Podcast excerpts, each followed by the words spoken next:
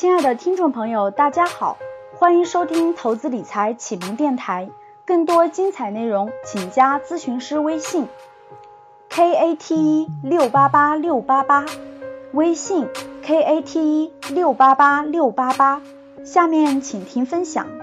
其实我不是通过我的经验分享来分享这种不动产的思路，我里面有些弯路，大家提醒出来；我里面有些科学的地方，大家提炼一下。咱们不是讲政客投资，咱们是在分享这种故事，然后去有一种启发就行啊。好，好，然后威海，威海这套房子地段还是挑过的，因为这套房子第一个，我来想想看啊。有人说我讲的很浅显是吧？因为今天公开课，咱不能讲很很专业，咱们就讲这种非常浅显易懂的，来分享分享我的故事。这是我的讲课特点啊，一般我不会讲的特别难的内容。好，第一个威海这套房子，第一个它靠近学区，第二个它靠近高铁。我承认威海的房子升值不是特别特别快，我承认威海的房子升的不是特别快，它的确是还是买的时候可能五千多，涨最后到现在也就六千多。但是注意，它第一个它靠近学区，第二个它靠近高铁，高铁站叫什么？威海北站，威海北站。所以这套房子呢，未来我不怕转不出去，我不怕转不出去，还行。但是升值空间绝对没有上海大。如果假设现在按照我们格局生涯的思路投资，注意按照我们格局商选的投资思路，我们应该怎么办？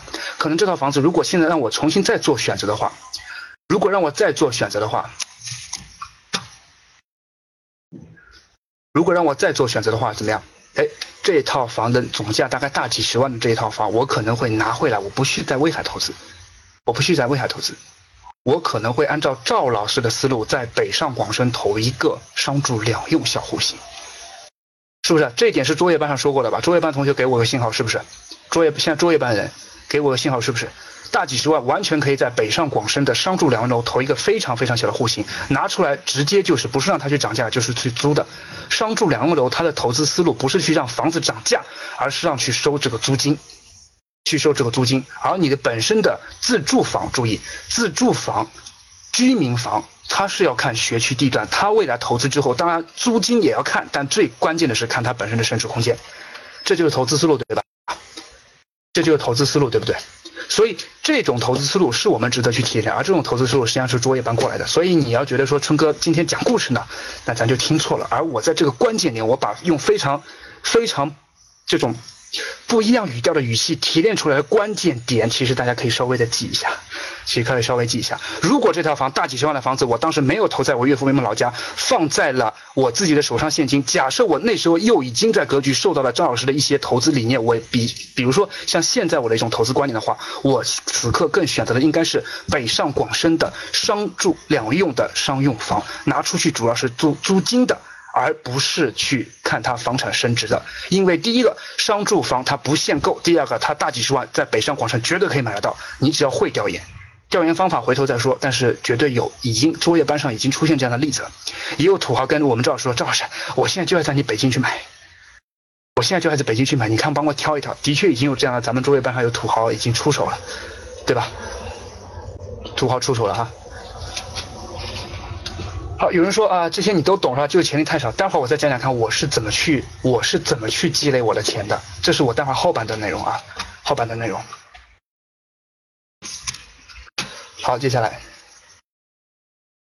接下来第三套房子就是明显带有投资色彩的房产了。二零一四年，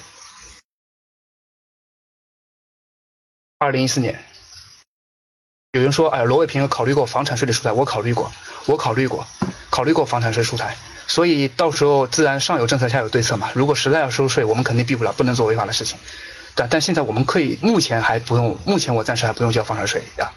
好，然后我说的是第三套房子，注意第三套房子符合赵老师说的投资理念。这套现在我们重点分析一下，待会儿我从这个故事里面我会引出房产投资的基本三个维度，基本三个维度哈。如果说觉得说我春哥我这些懂，那没关系，稍微休息一会儿，听我下半段如何积累原始财富的故事。如果说如果说觉得哎，呃，这个思路挺好的，咱们很多年轻人说觉得这个思路挺好，未来可以说直线救国或者曲线救国，那就最好了啊！我看到杜博高杜杜宝国来了啊，不客气，杜宝国，可以，非常非常感谢你的支持，非常感谢你的支持啊！昨天刚签的合同，哎，你不是前两天就交了合同了吗？昨天刚啊，昨天正式签对吧？恭喜恭喜。好，二零一四年上海临港自贸区是这样的，投在上海投不起，那我是不是可以选一个边上地方？我们在投资课上经常说的是什么？经常说的是，比如说，假设我在上海啊，我们我们先不说北京，不说广州、深圳，我们假设在上海，上海周边的经济腹地有哪些？比如说苏州的昆山，对不对？苏州的昆山，整个苏州市其实都算。然后在杭州及上海中间的有一个叫做嘉兴，这是算腹地哈。我们还没有到其他的经济独立体上。当然你说要买在南京啊、杭州啊也还凑合，但是它整体升值空间还不如上海。所以最后我们选来选去，本来我们也差点想在上海出手，后来发现有一个中间地段，那时候刚开始的就是临港自贸区，那时候刚有概念，那时候刚有概念。也算比较庆幸是，也算比较庆幸是我们家那位啊，所以有时候先成家后立业是有是有优势的。我们家那位他们的工厂要搬到临港，他们的工厂要搬到临港，所以当时呢他是可以在临港那边买房子的。我当时后来很纠结啊，我当时后来后来非常非常纠结，非常纠结是在临港投一套房产。你要知道临港是什么地方，离上海市中心七十公里的地方，虽然行政区划在上海，但实际上那边已经。差不多就可以不讲上海话了，那个地方就可以不讲上海话了。那个地方其实更靠近浙江，而不不是靠近整个上海，特别特别远。你说这个房子买在那边干什么？但是我后来一分析，它是自贸区，未来可能有升值空间。然后再一分析，很多企业在往那边迁，包括我老婆的单位，所以他们可以在那边说稍微比市面价优惠一点点去买一套房子。注意，霍然说的是类北京燕郊。注意，燕郊是不是有政策支持要再定？临港自贸区的定位跟北京或者天津自贸区定位是一样的，但是它却不一定有政策支持。我为什么会看临港有政策支持？第一个，临港它本身是在做自贸区；第二个，很多工厂在往临港搬，然后什么上海中学啊、上海小学这种重点学区，居然也在往临港搬，所以就铁定的说好，我跟我老婆咬咬牙，直接把第三套房产拿下来。这套房产当时也是大几十万，我们当时其实经济实力已经非常辛苦了，已经非常辛苦。你看我连续五年六年，我每年每两年拿出大几十万，每两年拿出大几十万，实际上我觉得我挺累的。说实话，我只是一个普通的外企白领而已，我不是那种说暴发户，我也不是那种自己独立创业的人，对吧？所以最后其实我在临港其实蛮靠近那个叫叫什么路忘了，反正那个地方已经全是芭蕉树了，一看就是海边城市那地方，靠近上海水产大学。那个地方后来就出手一套小户型，当时也是挑的这个这个小区，它是直接是上海中学的上海中学下属一个小学的学区房，我当时就是直接挑在那个地方。很庆幸的是，本来因为这个本来这个购买这个资格还是要什么抽签摇号之类的，不是所有人都摇到。我们很庆幸的是摇到了，并且我们也敢于出手了。所以现在这套房，同学们，如果我们来分析的话，你觉得这套房我用来干嘛？我来问大家几个问题哈。第一个，这套房子用来自己住，你觉得会自己住吗？改善住宿条件，我们住到临港去，那边空气多好啊！不太可能是吧？因为虽然那边空气好，但是那边没有任何的交通设施，那个地方特别偏。我刚刚说了，离上海市区七十公里。第二个出租，出租那个地方，这套房子我们当它是当时买的，当它是八十万啊，现在已经不止八十万了。哎，吴宁说的好，出租不了没人租，最后还是租出去了。因为我说了，有很多工厂往那边搬，还是有很多工人去想租的。其实我们最后就租了八百块，还是八百五十块一个月。八百块还是八百五十块一个月啊，很便宜，租售比特别特别低，租售比特别特别低，连百分之一都不到的租售比，这干嘛呀，对吧？但是这套房子升值空间特别巨大。吴宁说是现价房嘛，我估计我跟吴宁，我跟你的情况是很类似的，我跟你情况很类似的。我们当时是这样的，这套房子有一个特别啊，十年对吧？一零年还是十年的意思？你是一零年是吧？我们是一四年才买的。你说的十年是不是十年不许交易？我我这套房子有这个意思的，十年不许交易的，对吧？啊，看来吴宁我我跟你是一样的啊，恭喜你吴宁，十年不许交易，所以当时房子的售价会比市场上低一点，但是你只要当时一旦买到，一旦买到，基本上就比市场上翻一倍。当时我们当他这套房子是六十万，市面价就是一百二十万，注意。注意，因为这是限购的某一种特殊政策性的房子，也是因为说我得益于说我们家那边的特殊的一些条件，然后就买下来。尽管这套房子十年不许交易，我想问大家一点一个小点哈，上海自贸区已经开起来了，迪士尼乐园也已经开起来了，那边上海中学、上海小学也在那边了，十年不许交易，那我十年就不许交易。我们来猜猜看，二零二四年之后这套房子能涨到多少钱？二零二二二零二四年之后这套房子能涨到多少钱？有人说李文思说十年后房产泡沫了吧？请注意我刚刚说的几个条件哈，自贸区在那边，迪士尼在那边，上海中学在那边，你觉得这个东西搬得了吗？我不敢说能够夸夸夸夸夸能够涨很多，但是至少我能保证说，在市面价假设它一百万的话，稍微翻一倍应该还是可以的吧？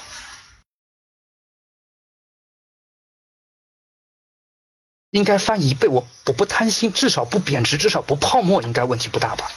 我们稍微说的客观一点，我们稍微说的客观一点啊，我们至少不贬值不泡沫，应该是问题不大了吧？至少比投在威海升值空间要大很多，对不对？这样我们是不是稍微客观一点？也不是说哇，你看临港自贸区在那边，我们以后就要涨十倍，这种话我不会讲。如果我讲这种话，你立刻把 Y Y 关掉，说明我黄老师在骗人，对吧？这套房子实际上我想的就是给我女儿去未来上大学用的，给我女儿以后未来去上大学用的啊，给我女儿未来上大学用的。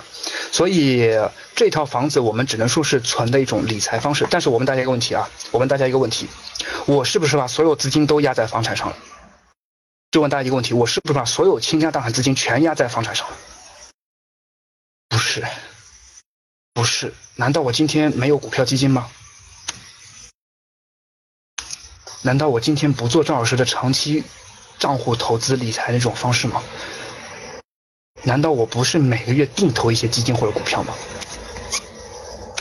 所以注意，所以注意哈，投资理财我今天只是讲了房产那一块儿。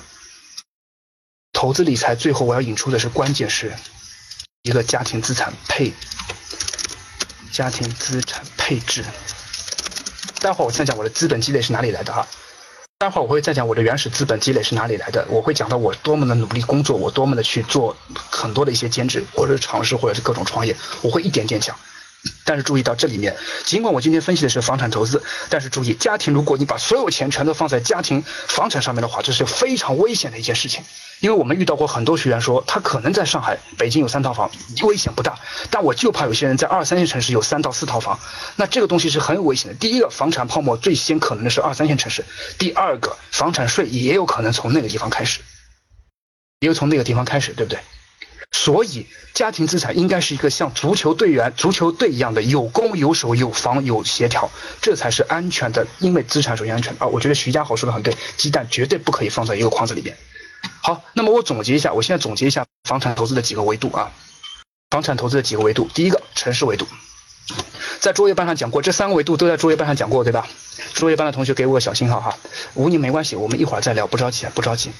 因为你问我现在能不能买这个问题不好回答，我们要分析你想买的具体的一些地方啊，咱们不着急，来日方长。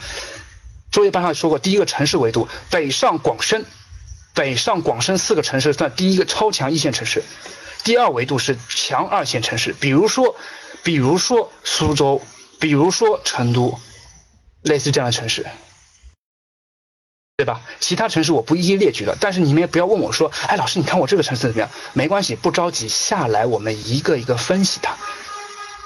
下来咱们一个个分析它。所以知道第一个投房产投资注意哈，咱们不是自住。如果老师老师啊，我住在老家一个四线县城里面，你说能不能买？自住无所谓。自住是消费的，不是用来投资的，咱不去看这个维度。但是你要去投资的话，如果能往北上广深或者是强一线城市，尽可能靠近它。你不要说老师我买不起，嗯，我最后买在了呃这个这个，我也没买在你说的上海或者苏州，我最后买在了江苏的徐州。这就让我突然间汗颜了哈！你知道徐州其实经济实体比苏州差多少吗？对吧？武汉可以，武汉也是强强准强一线城市，武汉也是啊。好，第二个位置维度，其实位置维度比城市维度，我觉得来说更重要，更重要。为什么？因为本身位置，你说你是买在上海的徐家汇呢，还是买在上海的松江呢？上海徐家汇是是核心地铁区哈，松江是郊区。假设我们先假设我们先抛开说松江最近出现的地王这么一回事儿。如果我们假设你有这个实力，先不看说我们有没有实力，你觉得是投徐家汇还是投在松江？徐家汇是市中心，松江是郊区。徐家汇有五条地铁线，松江可能只有一条地铁线。我说假设，注意投资思路，咱先不说你有没有这实力。注意，不动产投资一定是投有巨大升值空间的，你要看它未来的租售比。注意，我在假设这个是大家听这个思路，不是在分析你具体的这个。说我个人老师我没这个钱投徐家汇，你不要做这种假设。不不不不不，那你就听差了。徐家汇五条地铁线交汇处是房产 CBD 交汇，医院学校全都有。这个地方未来涨十倍，松江可能未来只能涨两三倍。当然具体是这样，松江现在也出现一块地，未来可能会比徐家汇更加升值，因为松江出现了一块地王，松江的四金镇出现一块地王，那个东西另当别论。另当别论，但是我就说，投资绝对投最升值空间最大的，不要宁缺毋滥，投在了一个不上不下的，很有可能因为不上不下，最后导致你的投资回报比特别糟糕。这个意思明白吧？这个意思明白了吧？所以假设，所以如果说回过来，如果当年第二套房子的话，我还是会，如果以现在的投资思路，因为那时候我投资思路不成熟，我现在的话，我宁可咬牙还会投在上海，我不可能买到威海。我还是会把岳父岳母接到我们上海来住，就这个思路，这个思路明白吧？听这个思路哈，听这个思路。第二个好，同学说的好，第一个是地段位置，第二个地铁出来是不是五分钟、十分钟步行的里面有地铁交汇线？是不是周边有一些？还有一个学区，一定要注意哈，你的投资房产一定要带学区和车位。车位稍微稍微的，车位稍微的那个啥也稍微往后一点，但是你学区一定要看。如果你第二套房产、第三套房产是用来投资的，一定要看是不是交通便利，一定要是不是看学区这个概念。千万不要说对面，我就随便看路对面这个小区不错，对面稍微便宜点，我投对面好了。发现哎，就一条路，那边是学区房，那边不是，那我保证对面的可以卖的很好，租的很好，你这边没有任何作用，租给老头老太或者打工者租，也就顶多而已。对吧？所以一定要看这个事情。我曾经在赵老师有位朋友，也是北京的一位老师，北京的一位老师，他在北京有三套房子，其中有套小户型在市中心，市中心地铁很好，还有一套他在北京的一个特别燕，就是刚刚谁说的燕郊那地方，但是燕郊那地方居然有一个北京某某某小学的一个学区房。他也看中了，说某个北京市中心医院也搬到了那燕郊一块地方，他最后就出手在这个地方买了一个房子。他认准了这个房子，第一个离地铁口很近，第二个附近就有大医院，第三个它是这个小区的学区房。他说：“春春，实际上我等于是在北京市中心买了套房子，只是这个市中心地段不在市中心，资源却享受市中心的这个资源。”哦，我突然觉得，哇塞，这老师真的好聪明啊！他也是赵老师的一个朋友，当时就讲这个一个维度，一个维度。有人说，有人罗莎说，最后结果，最后结果就是这个老师每天上班就像逛着一样了反正说，哎，春春啊，我我某某老师现在心里定的不得了，我北京三套房，每天都要这么跟我开玩笑啊。还有一个维度，猜猜看，还有一个维度是什么？呃，有人问我说，学区包括什么？注意，学区包括幼儿园跟小学，一定要看幼儿园跟小学，特别是小学，特别是小学。当然，这个东西有点不敢说。有人说十年之后房地产泡沫崩盘，我还不如说先看十年之后是不是学区教育制度改变了。注意，如果你掐准了城市维度和位置维度之后，应该担心的不是说本身经济体的改变，而是应该担心的是是不是那时候应试教育或者素质教育的学区分配的制度改变，有可能到时候学区房又变了。你们觉得是北上广深是变得变得越来越贵，还是变得越来越便宜？啊，猜一猜看。还有个维度，猜猜看是什么？还有一个维度是猜猜看是什么？还有一个维度，实际上我们作业刚才讲过，租售比，相对来说稍微弱一点的维度，租售比。你们说的是购物菜 购菜市场购物中心，看来的确很多人不太懂房地产投资啊。菜市场购租售比，租金售价比例，这个东西呢，实际上以我的经验哈，租售比一定哎，张栋说的好，有点像市盈率，但实际上我以我的经验，你要在徐家汇的租售比是非常非常低的。但是不是说你这个徐家汇就不值得投？假设有实力的话，所以其实维度上，城市维度、位置维度和第三个租售比维度，我认为一二两个维度更重要，第三个维度配合着一二。如果一二三三个都能合起来的话，都能合起来会最好了。有人问我说什么是租售比？呃，咱们公开课时间有限，因为咱们九点钟就要那个结束，所以租售比百度一下吧，租售比百度一下吧啊。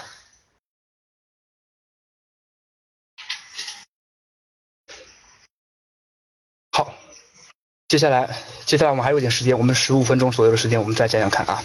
上面我大概只是分享了我的故事，我没有讲很多的干货，我没有讲很多的干货，我是分享了我的很多故事。但实际上，很多作业班的同学也知道哈，实际上我已经隐含了非常作业班房产投资的很强的干货了，对不对？比如说庆文生给我一个，给我一个信号，我是不是没有去说这个就直接去讲个故事？作业班的房产投资干货其实已经融合在，已经融合在这里面了，对吧？已经融合在融合在这个里面了啊。体会一下，体会一下，不一定现在有实力，但是可以体会做啊。好，接下来我们开始进入第二板块啊，第二板块我们开始讲原始积累，原始积累。同学们不要着急，同学们不要着急，问我说琛哥怎么讲原始积累的？其实那么快的想想想听原始积累的同学注意哈，注意财不如己门。首先第一个财不如己门，慢慢来。好，我问大家一个问题啊，我们来做选择题，我们来做选择题，我们来做选择题啊。坑蒙拐骗偷，你们觉得是哪个？我我的我的资金是哪里来的？你看每每两年就要大几十万出去，每两年就要大几十位就业出去。坑蒙拐骗偷，做个选择题，一二三四五打数字吧，因为这个字翻的太快了，我们改一二三四五，这里面打数字吧，还是一个组合。我看到有同学很聪明啊，等等，好好可以了，可以可以可以可以可以。有同学我一定要单独给你送一次答疑的机会，一对一答疑，不管你是不是我们学员，在哪呢？好，山西幺零幺七班山西的小强。幺零幺七班山西的小强，我不知道你是不是我们正式学员哈，应该是张岩老师的学生，张岩老师的学生，回头我一定要单独送一次答疑。幺零幺七班山西的小强，回头单独跟张岩老师说，呃，老师啊，呃，这个这个幺零幺七是张岩啊，幺零幺七是小智是吧？没关系，跟那个小强说，呃，单独有个答疑，不管你是我们 VIP 学员还是卓越班，还是我们不是学员，我都会跟你聊，因为小强说了正确答案，小强说出了正确答案，正确答案哈，来，我们看看正确答案是什么。正确答案是什么？来回顾一下我当年如何积累财富的，回顾一下我当年积累财富的。所以，所以你看啊，这是其实是一道情商考验题，也是一道思路转化题。这就是我当年很多销售里面必备的一些技能，也是一种说话的艺术和情商。所以你会发现，所以你会本身会发现，哦，原来春哥有时候是一个坏坏人，有时候是个幽默人，有时候是个傻逼，有时候是个哎，好像挺有对的、挺有道理的一个人。所以发现没有，这种能力实际上就是我去在积累这些财富过程当中锻炼出来的。所以这问题，如果说一个老师问你是坑蒙拐骗头，你觉得是哪个？选六才叫马屁拍到屁股上，其他的马屁拍到马腿上。开玩笑，开玩笑哈，正式讲。第一个，我第一份工作打工，注意，我是上海交通大学毕业的。上海交通大学毕业，读的是电气工程研究生。我的第一份工作进入了一个五百强外企做销售。当时我有三个选择：第一个是去国企国家电网；第二个我是去有可能去考公务员；第三个我就进外企。注意，叶辉说的好，我起薪的确还不低。那是因为是我靠自己的学识努力，拼命努力实习，积累学生时代的工作经验，然后毕业去了一个可以这么说千里挑一的一个公司。因为那公司在上海那年只招两个应届毕业生，一个。两个人都是交大的，而且我们专业类似。他在全国只招十三个，他在全国只招十三个人，专业对不对口无所谓，但至少我知道他要的是综合素质能力，对吧？我当年有人说我研究生这样专业很强，不是的，罗莎不是的，因为我当年本身还有一些简历哈，我本身在交大里面的时候我就已经开始在模拟创业了。我在交大的时候我是研究生会学院研究生会的副主席，我在交大的时候我自己创办过英语角。我自己在微软做实习，我在哪里做实习哪里做实习，这些东西融合起来，才让我说他在全国只招十四个人被我挤进去了，对吧？不是说只是因为我是交大研究生，其实今年交大研究生现在也已经遍地都是了。所以实际上我的原始积累，第一步就是我在学生时代就开始拼命，因为我知道市场经济是验的是实力，不是你的老爸，不是你的老爸。所以当时我在罗库尔起薪，当时差不多一年就有十五万左右。一年大概十五万左右，当时我第一年注意，这是第一年哈，第一年，但后面差不多我们可可以算算看，稍微翻几倍吧，稍微翻几倍，因为后面的确无论是我的销售故事还是我的业绩都挺牛的，我认为在这个地方我就不用太谦虚了，我认为自己还算在销售方面还是有一些说话权的啊。好，第二个我开始做义工，注意啊，我没有直接做兼职，同学们注意，注意我没有直接做兼职，我是做义工，体会一下这个意思，体会一下这个这个意思，为什么我要做义工？注意这句话。成龙说：“做义工能积累财富吗？只能积累人脉吗？”成龙，你看我，你觉得财富眼前的财富重要，还是眼前的人脉重要？这就是我做义工的，我做义工的一个目的。当然，这个义这个目的有点私心。对吧？所以我说，同学们注意哈，如果你马上想开始做兼职，注意以赚钱为目的的兼职都是耍流氓，因为即便赚点钱也是小钱，应该先抛弃眼前的小钱，去积累一些人脉。我当时做义工也是在各种什么公司啊帮忙各方面积累了我在人力资人力资源猎头圈、培训圈、其他一些圈的一些人脉，所以才有了我后面的说尝试创业，然后失败，然后再卷土重来这种故事。所以这个注意，当你打工，在目前很多我知道这里面有很多生涯决策的学员，在很多生涯问题有问题的时候，在出去的时候注意，不要打着赚赚钱的目的说，哎呀，老黄老师，我在外面打份工，我赚点钱补贴家用。这时候赚的钱很辛苦，也是小钱。我承认你可以赚一些钱，但是如果说你可以抛开一些经济因素，我出去义工，比如说，假设我现在在传统电器行业的确在走下坡路，那我要去亲子旅行，我是不是可以找一些机会说，我在某些旅行机构、亲子机构，我去做做志愿者呢？我去，哪怕我不要钱，我就帮你们站在门店，我先看看你们门店怎么做的，这些都算，这些都算，都算，因为你本身是个积极的人，所以讲到这里面，我提醒一下大家，是不是觉得其实我的赚钱能力一般般，但是我特别的，特别的，第一个，其实我特别拼。第一个特别拼，第二个的确是我想的比别人比较多，想的比别人比较多。好，接下来我们开始尝尝试创业。注意，当时我还在本职工作做着，本职工作做着，我开始尝试着去创业。问大家一个小问题是：为什么我可以一边做工作一边去创业？很多人说：“哎呀，呃，这这个我本身每天工作忙的要死，我哪有时间去创业？”啊？注意，那时候注意，我是做销售的。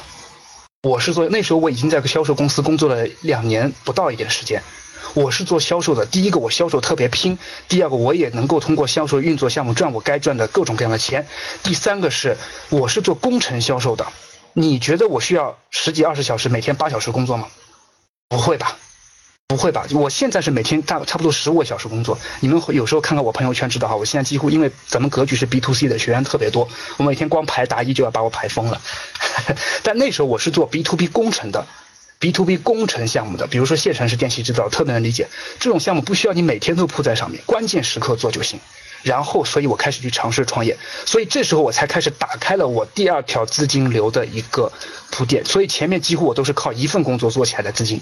一份工作咨询，有人说想看我朋友圈，我的微信号注意，如果你是老学员自然有，如果你是新学员，请通过你的班主任来获得我的微信啊，获得我的微信。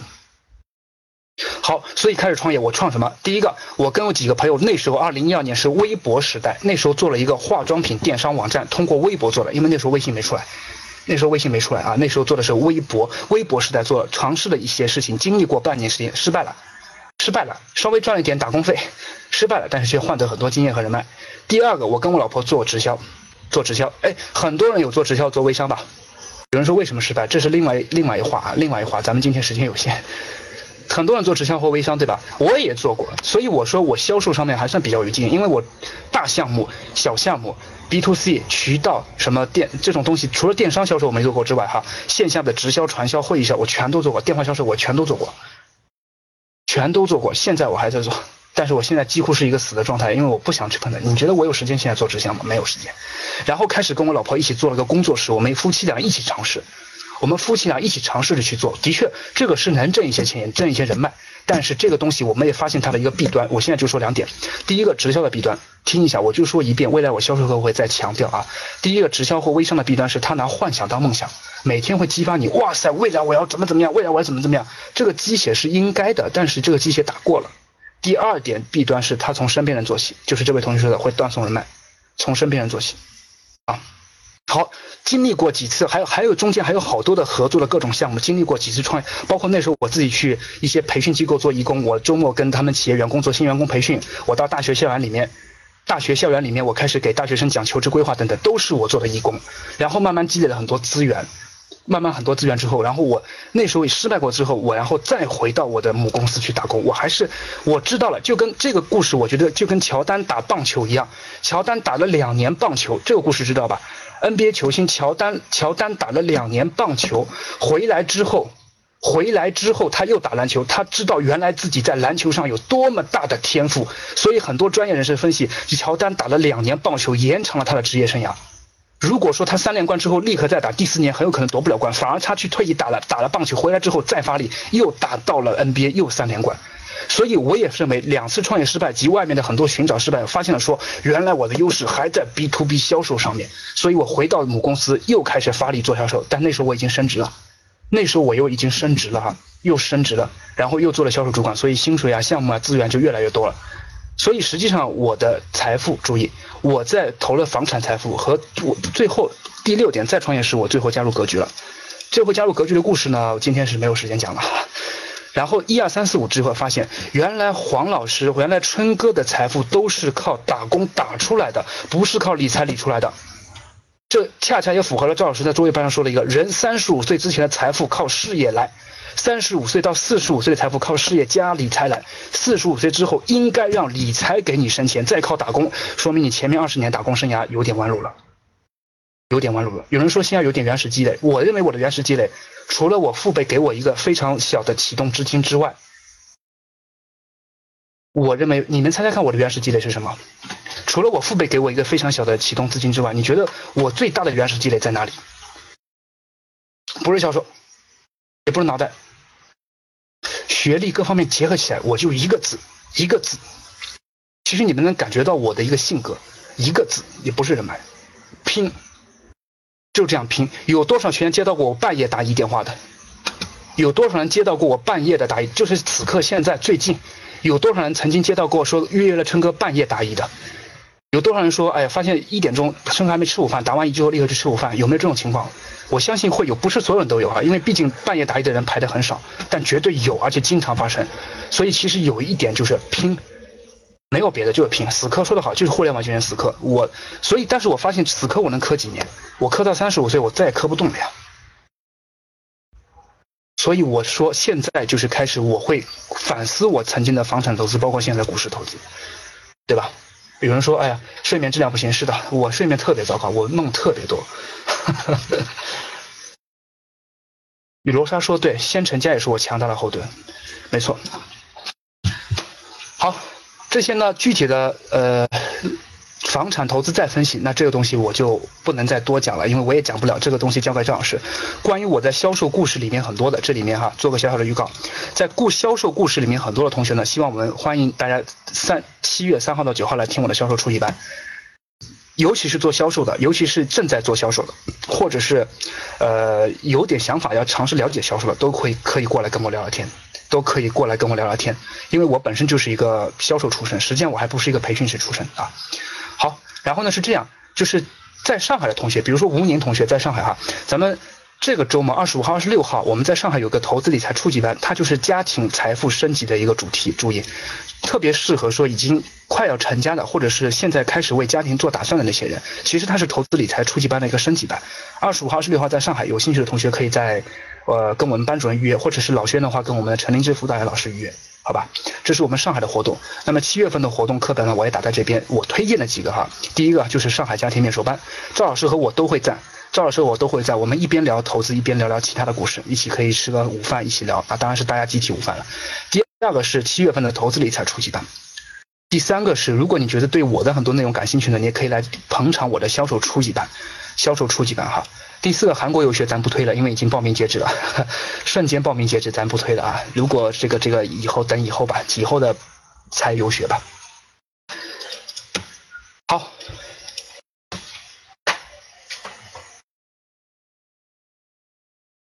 所以呢，嗯。咱们现在是一千多人。今天内容其实我就准备这么多，我就两块内容，一块是我的房地产投资的经验分享，引出了房产投资的三个最核心，虽然很简单，但做起来很难的三个维度。接下来第二块内容呢，我讲了我我非常快速的略过了我曾经当年的一些故事，我只跟大家透露一点，是我跟我只跟大家透露一点，是我的原始资金是靠自己努力拼出来的，不是靠各种投资理财。所以未来哈，未来如果说你发现说，哎。其实，如果你看，我们大家最后一个小问题啊，一个小问题，你觉得如果说我假设二零一二年我工作一两年就学会了这种投资理财，你觉得会比现在更好吗？我想多半是的。我不一定说，因为存在即为真理，现在当下才是最好的。但实际上，如果当时我早一点会投资理财，可能会更好一点。从经济学角度，当然是越早越好。从哲学角度，反正已经过去了，咱也就不去想这个事儿，对吧？就我这话说的很客观哈。所以呢，就是希望给大家。希望给大家就是一个启发，就是第一个，三十五岁之前靠努力事业来积累财富，但是这时候可以学习投资理财，学习投资理财。第二个就是，第二个就是当你学到投资理财了，就是刚刚我分析的不动产投资，那么未来我们还有很多的股票期权各种的各种的金融品种，对吧？诸位一般都知道，其实实际上今天张老师开了一个模拟账户，这个模拟账户实际上是一个实验账户，是真金白银十万块真金白银开的实验账户。这个时间账户是要跟着走十年的。比如说咱们的庆庆文生就特别激动是吧？庆文生说我要去格局跟十年，跟了十年之后，我看这十年是不是能够翻倍？当然你也首先能跟格局跟十年，好吧？行，然后呢是这样，因为你大家都知道，以前我的公开课一般都排到九点半，今天排到九点呢是有些特殊原因的，有些特殊原因的。然后呢是这样，呃，跟给大家布置一个小任务，很多新学员说不知道我的联系方式，然后呢也想跟我沟通，布置一个小任务，从你的班主任那边拿到你的，从你的班主任那边拿到我的联系方式，然后你只要能够跟我沟通上了，我一定会回答你的问题。如果你拿不到我联系方式，说明你跟你班主任关系也不是特别好，对吧？那我只会给老学员回答了。所以老学员肯定有我联系方式的，问问题有问必答。第二个，如果是新学员的话，通过你的班主任拿到你我的联系方式，然后去啊。有人说，哎，我可以找老学员要嘛，是吧？注意，老学员老学员不要给联系方式，为什么？因为如果你给了一个学员联系方式的话，就等于是占用了你自己答疑跟我互动答疑的时间喽，对吧？所以这个这个工作还是交给咱们的班主任吧。好吧，这个应该应该很公平吧？你也花一点精力，花点时间找到我，那我自然也要花点时间精力来回答你的小问题，很公平这个方式，对吧？好，行，那么今天只是个非正式的公开课，只是呃放一下我们的这种经验和观点，那么也是希望大家继续来关注我们格局的内容。如果来学习，我当然欢迎；来报正式课，我当然开心。如果只是来听我们公开课、免费公开课，我也愿意，因为咱们毕竟都是做教育的，对吧？所以欢迎大家时常关注我们格局，多学习一下，好吧？今天呢，今天因为特殊原因，我真的九点得撤了，真的九点得撤了，所以呢，我回头放首音乐，咱们就准备今天这样，好吧？回头我们线下再沟通，线下再沟通，再见，各位早点休息，晚安。我放首音乐啊，早点休息，晚安。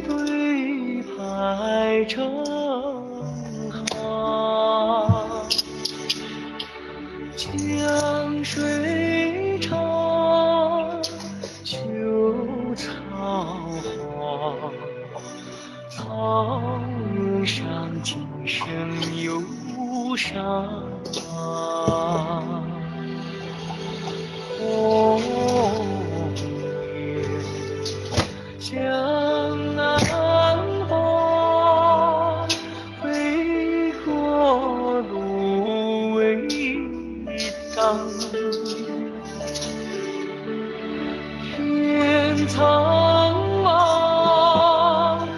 雁何往？心中是北方家乡。